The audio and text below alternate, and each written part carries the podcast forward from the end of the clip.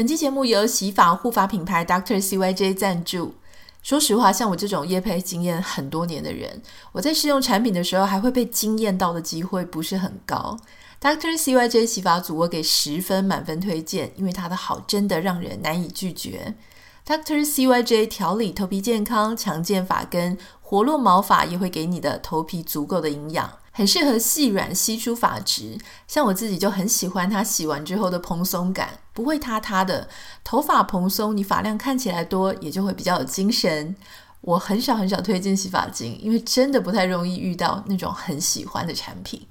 如果想要了解更多 Dr. CYJ 洗发组产品，请你点开今天的节目简介栏哦。Hello，欢迎收听徐玉切入点，我是徐玉，御姐爱。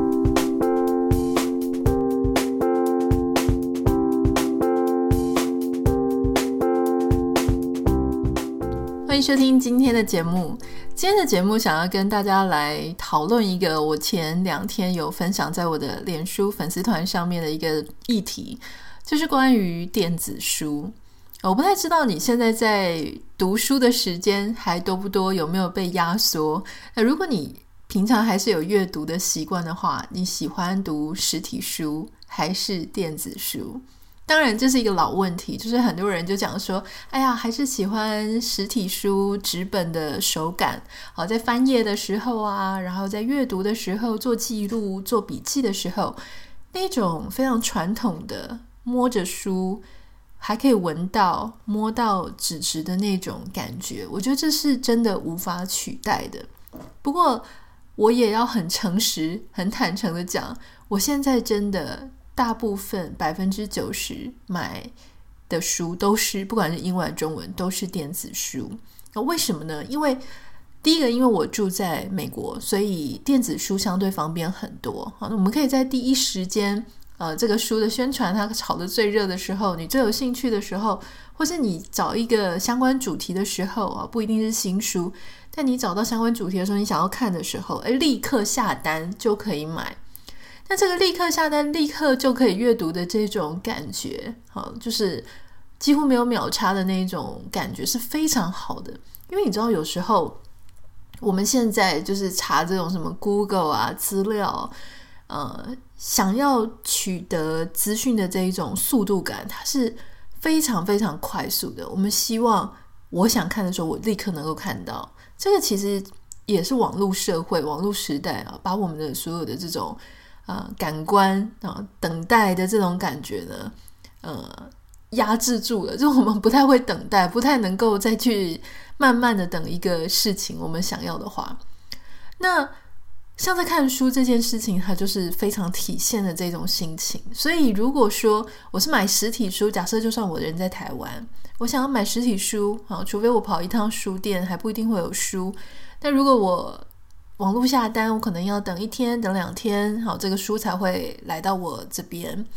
那我可能还要出去拿，或是怎么样的。可是如果是电子书呢？哎，立刻就可以看到。根据我自己的状况，我自己现在是确实，我觉得阅读时间有比较少一点。我不太确定是因为要看的电影啊、电视剧很多，所以压缩了我的阅读的时间，还是说现在用眼就觉得真的比较累？好，你常常会听到一些。啊，身边可能超过四十岁以后的啊，就是也不能说长辈，因为我自己就四十岁嘛，所以差差不多年纪到这个四十岁以后呢，嗯，可能有些人是因为正在照顾孩子，那也有可能像我这样，就是纯粹眼睛很容易累，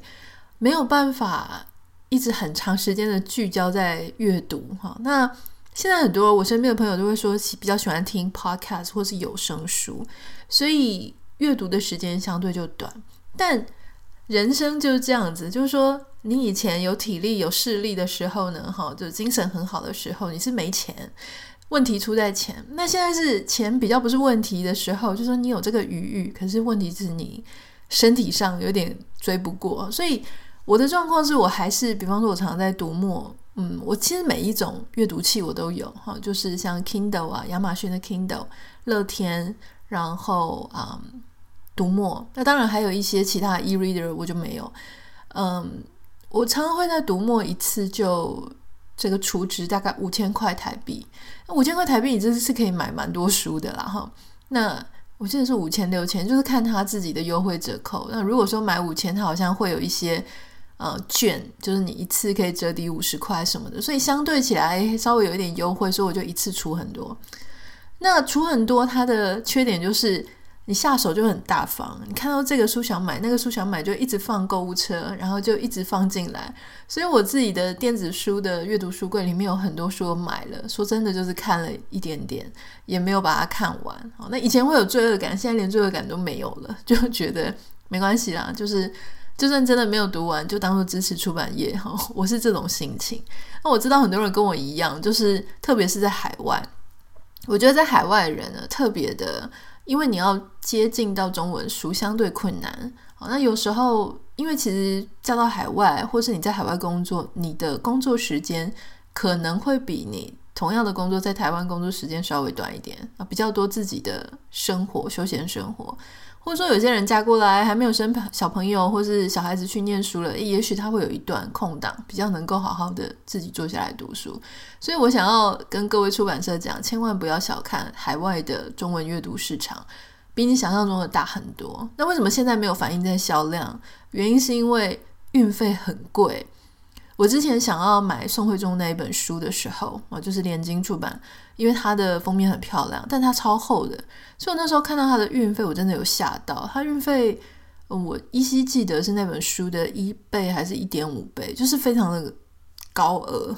所以通常这样子，你就会打消念头，想说算了，还是买这个这个电子书好了哈。今天想要跟各位讲的这个事情呢，如果你有 follow 我的脸书，你就会看到我在写，就是我希望能够呼吁出版社哈，他们有一个策略，就是实体书跟电子书的出版日，现在仍然还有不少的出版社是这样做，就是策略性的会让电子书出版日延后，比这个实体书晚一个月到两个月。好，那以前我在出前面几本书的时候，确实出版社也会这样跟我说。那他们的说法是，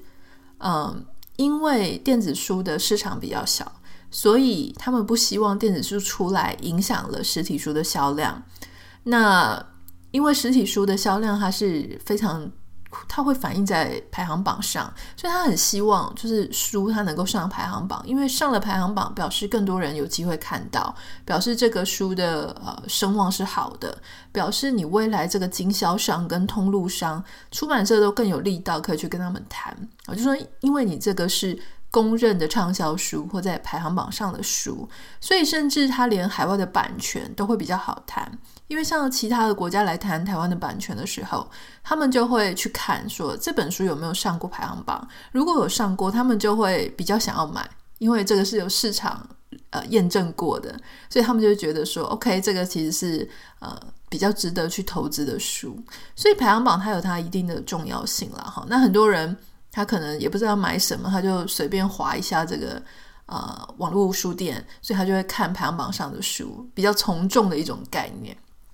好，可是这个几年前的状况呢，我相信跟现在是非常不一样了哈。那我们可以看啊，就从这个文化内容测进院，就是文测院。他在二零二一年的台湾文化内容产业调查报告里面，他有指出来说，其实现在整体的数位出版产业非常蓬勃向上。以二零二零年来说，哈，总营业额达到是五十五点三六亿台币，在整个出版市场是还占不到百分之五，但是比他前一年超过了三成。而且后来大家知道，二零二零年之后呢，因为 COVID 的关系，所以非常夸张的就是。二零二零、二零二一、二零二二这三年呢，这个它的不管是电子书的总数，或者是在上面阅读的时间，你如果去看读墨，读墨它在二零二二年，哈，就是说去年的这一整个报告，你会发现它的会员数、它的阅读时数，好，就是其实是在二零二二年。进入了一个电子书市场的成熟期，你看它的曲线，它是直接是直线上升，非常夸张的一个数字哈。所以我相信，在那个我们我们常说就是黄金交叉点或者死亡交叉点，在实体书跟电子书，我觉得它即将要来到在台湾。为什么我说在台湾呢？因为在美国早就大家都是在看电子书了哈。因为实体书它真的有实体书的麻烦。我们先讲一些比较实际上的麻烦，就是嗯。这个实体书，因为你要保存，你需要空间。然后在台湾，因为很潮湿，所以其实我有好多好多我喜欢的作者，我就这样一套一套的买。可是我就会很难过啊，因为大概几年后，你就发现那个纸都黄掉了，然后皱皱的，因为受潮的关系哈。所以你要怎么样保存，然后给它空间，到时候你要搬家的时候，这个是都是一个大问题。那目前呢，如果说以二零二一年的电子书分类来讲，其实它还是占最大多数的是漫画，百分之二十。然后这个电子书类型分布前五名啊，呃，漫画书跟轻小说它是最多。那接下来就是人文史地、社会科学、文学。那你如果看说单独不同族群，就是阅读族群他们的使用付费使用习惯，你会发现说，哎，其实漫画。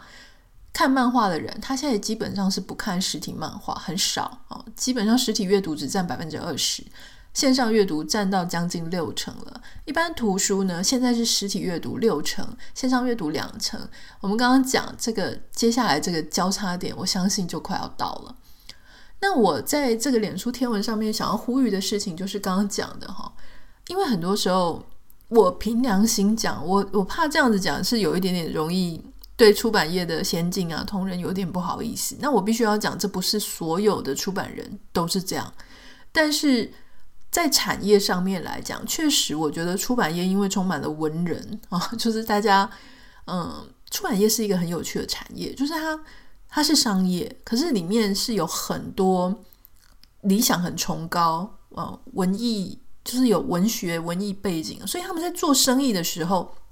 不一定会像那种没血没泪的商人这样子，然后就是呃哪里有风向就往哪里倒。那当然，现在陆陆续续因为很多多元的嘛，有一些小型的出版社啊，他们比较没有包袱，然后比较有想法，他们可能会开始有一些很不同的做法。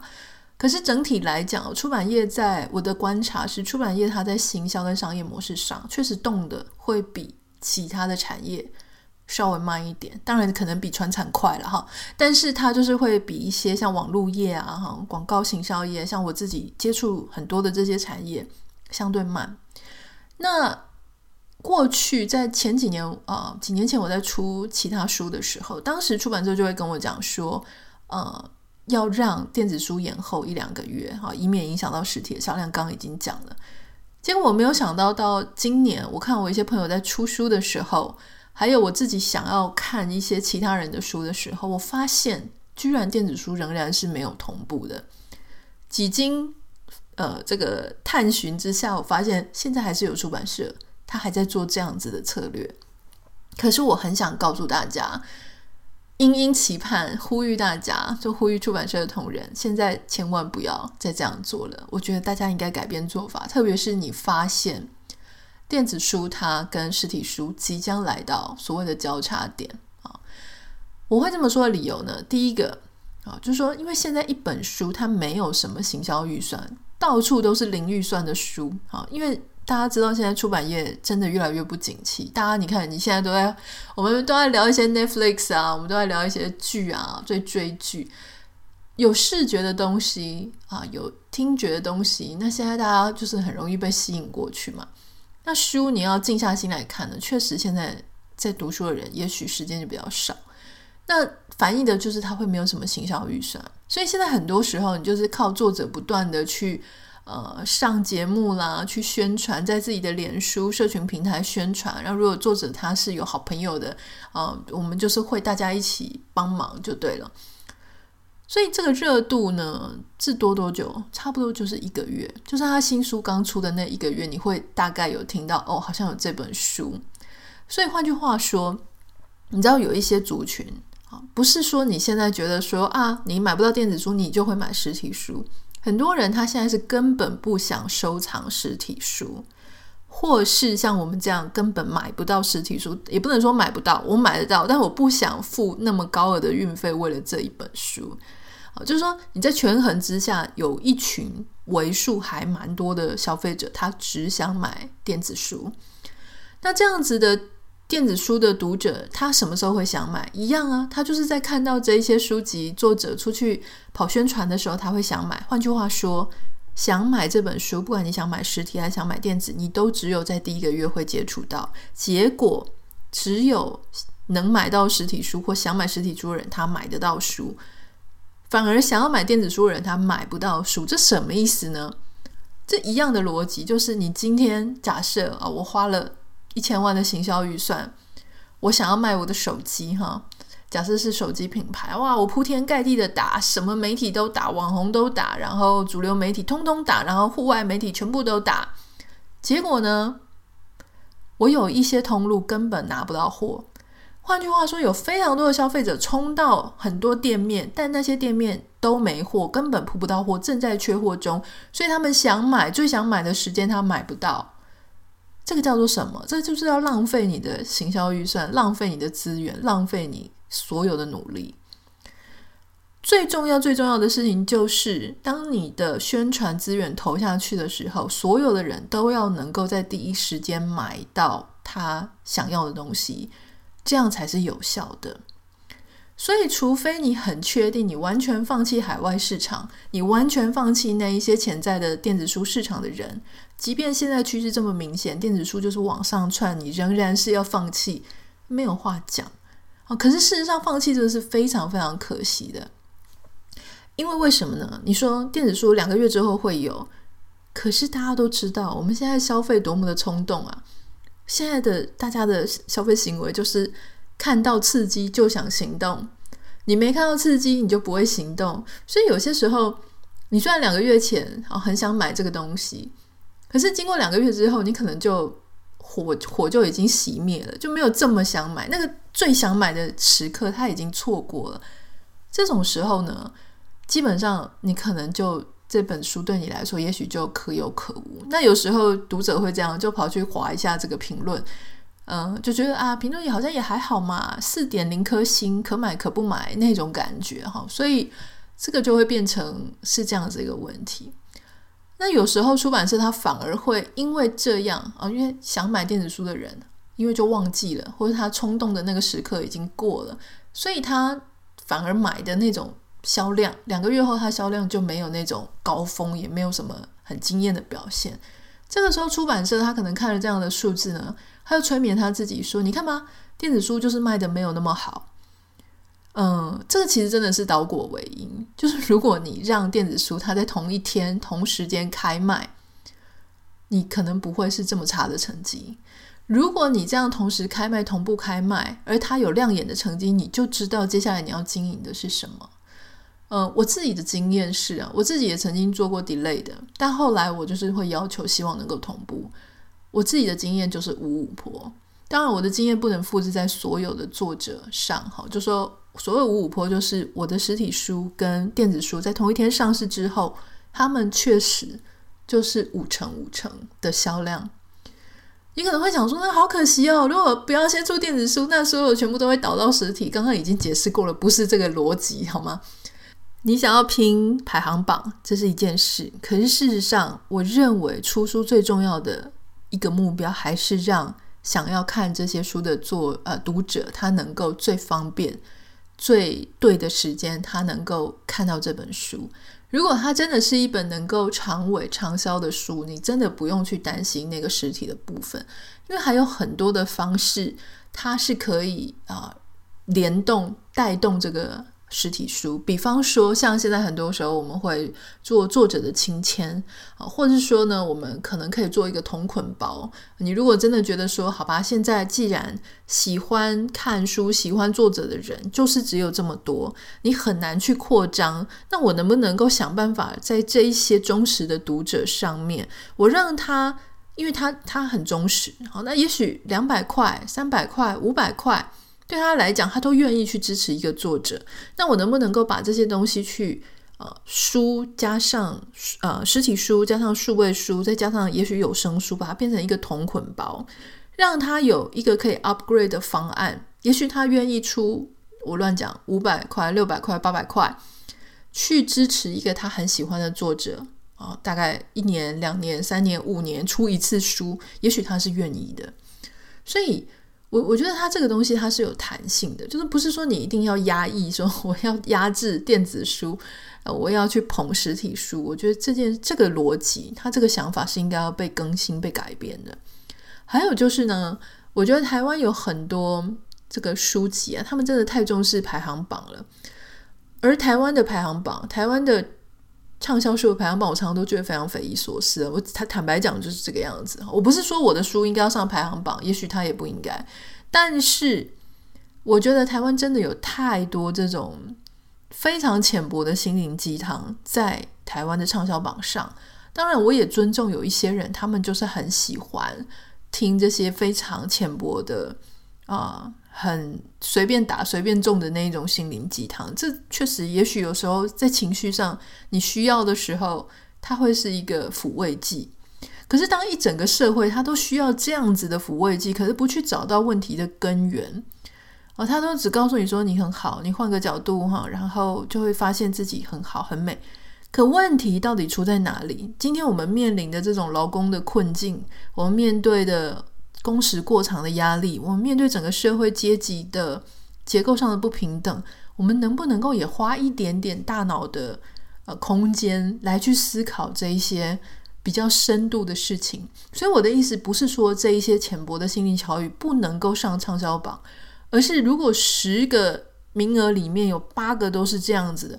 我会觉得非常的担心。好，那如果说你说啊，好，他们就是占个两三名，然后其他比较有深度的啊，这个重要社会议题的两三名，我觉得他会是一个比较，我我们会减少担忧，就是我们这种忧国忧民的性格哈，你会觉得比较比较对啦，就是至少大家也有在啊情绪上、表层上的安抚。然后对社会议题的思维，对个人和环境的一些重视，这样会比较均衡一点了哈。这是我的个人的想法。那在我贴完这一篇脸书贴文的时候呢，我就有收到一位啊，也是很爱阅读的网友，他有提到，他问说，哎，会不会是因为，呃，这个电子书的版权是要另外签啊，另外授权给作者哈？我不太确定是不是所有的我的我的啊。例子是不是能够套用到所有的作者哈？但我相信那种超红的，当然不能在这个部分。我说的超红的，例如说像政治人物，某些很特定的政治人物，我听到说哈，他们居然还可以先拿一笔预支稿酬，这个我有吓一跳了哈。那这个都不是正常的例子，大部分的例子，大部分的作家应该都是签了一个出版合约，然后明定说，如果是实体书的话，你是百分之多少。那同时也授权电子和呃电子的出版约，电子出版约它的比例上会稍微跟实体书有一点不一样，它通常会高一点点。为什么呢？因为实体书它的成本对出版社来成讲成本是比较高的啊，它要印制，它要经销，它有物流，它就是它有很多其他的一些实体成本。可是像电子书，它就是你做一次，然后挂上去，它就可以。它所有的下载都不会另外再有其他的成本了，所以相对之下，当然是电子书的成本是比较低的，所以作者他可以拿到比较高的爬数，这个合理嘛？因为其实，在台湾来讲，实体书跟电子书它的价差并没有差到非常多。那照这个逻辑讲呢，其实我们坦白说，出版社才是真正应该去狂推电子书的人，不是吗？虽然说传统不是这样，传统就是要去推。实体书，可实体书对出版社来讲，掐在别人喉咙当中的那个环节太多了，包含印制、包出版啊，就是印刷厂啊，包含经销，包含上架，包含就是这些实体书店啊等等的，就说你有太多的。步骤跟环节要去跟人家协商，那人家要不要给你好的位置、好的版位？他这个进仓啊、出仓等等。我不是出版社的人，所以也许我没有办法讲太精致这个里面的过程，但大概是大环节大概是这样。可电子书呢就没有这个问题，对不对？虽然是有一点麻烦，他可能要重新制版啊，可能要重新做一下，可是你就做这么一次，你就可以。就高枕无忧，你就不用去担心那些东西。所以老实说啦，我觉得这个改变对出版社并没有不好，但是对谁会不好呢？对这种呃电子书发展稍微比较慢的平台，它会是比较大的压力。例如说像读墨，它现在有非常多的书，它自己还出阅读器，我觉得它会是这一个这一波电子书市场起飞的受益者。可如果是像博客来，它一直都是非常龙头，因为它的产品能结合它自己的物流，然后它可以做很多的，因为它的商品五花八门，而且它有一个排行榜在那里。哦就是非常有指标性意义的，它是龙头的地位。可今天它的这个，它也有电子书，我以前也买它电子书，我也会在 iPad 上面用博客来的阅读的 App 来去阅读。可是它就似乎比较没有像读墨那边做很多专门属于电子书的一些，比方说优惠折扣啦。读墨它还会帮大家就是有社群的感觉，哈，例如说。你阅读了多少分钟？好，那你有没有参加阅读马拉松？就它会有一些这样子的活动，相对在博客来上是比较少。所以如果看得到这个趋势的话呢，其实应该是要尽可能的协助出版社去做数位阅读的啊转型。我觉得更重要的事情是，现在到底能不能够在我看阅读阅读电子书的时候，我同时能够听到有声的版本。这个是在美国也没有的，我我觉得它技术上一定是有一些什么问题。美国是这样，就是说如果你在 Kindle 上买电子书，那就是就是在电子阅读器上看的那个文字的版本。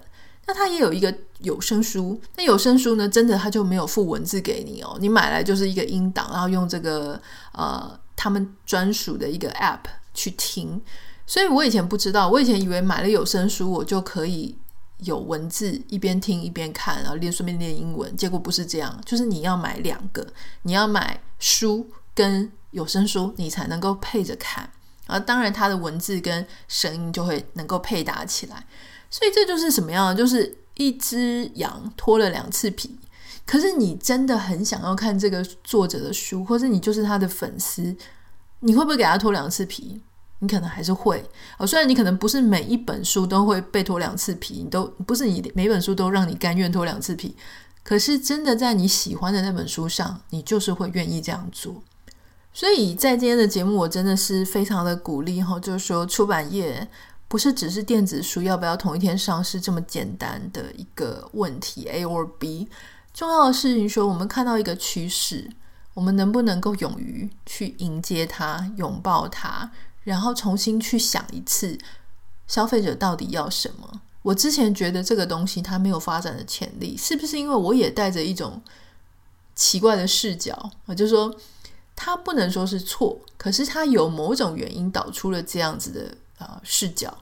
那随着每一年的状况不一样，特别是 COVID，COVID 改变了太多太多人的各种生活上的习惯。在这样的状态之下，我能不能够啊、接住？这个浪潮，我能不能够？虽然世道很差，我能不能够成为那个在世道很差里面仍然能够生存的啊、一个呃幸运儿？好，这个是不是只是为我自己出版啊或者什么的在讲这件事？而是我觉得就很基本，就作为一个。呃，我时不时就是会存五千块进去，然后我是非常重度的阅读者。也许我现在真的减少了时间，所以大家就在讲说啊，现在大家都不读书，我可以理解，因为就连我这么爱阅读的人，我都觉得我减少了我阅读的时间，所以它很困难。可是不代表呃我们能够贡献的钱变少。更清楚的讲，就是说我们这样子的消费者啊，有一个第一个。就是我们想要方便快速。第二个，冲动型消费，这绝对是一个非常典型的一个样貌。第三个呢，就是我们希望在我喜欢的东西上面，我真的是会愿意投注更多的钱。所以不要再把所有的读者看成每个人都一样。我其实每个人是不一样的。那抓住那些本来就想要消费你的，或抓住那些他真的很冲动，他可能会消费你的，抓住那些他就是第一时间就一定要立刻马上 right now 拿到的那一些人，我觉得他真的是会创造一些你意想不到的一些销售额。这个是今天想跟大家分享的。如果你有任何想要 echo 我的，想要啊、跟我讨论这件事情，欢迎你可以私讯到我的 Instagram 账号 Anita 点 Writer N I T A 点 W R I T E R。那也谢谢你听我分享这个关于这些出版社的事情。我不太知道你喜不喜欢阅读，或者对出版社有没有兴趣，但我希望今天的分享呢，多多少少可以给你一些啊、呃、新的一些资讯，然后或者是说，哎，可以想象一些不同的世界、不同的领域的事情。不要忘记帮我们在 Apple Podcast 跟 Spotify 上面按下五颗星，也欢迎你可以在 Spotify 上面单集留言给我，感谢你。那我们下次见喽，拜拜。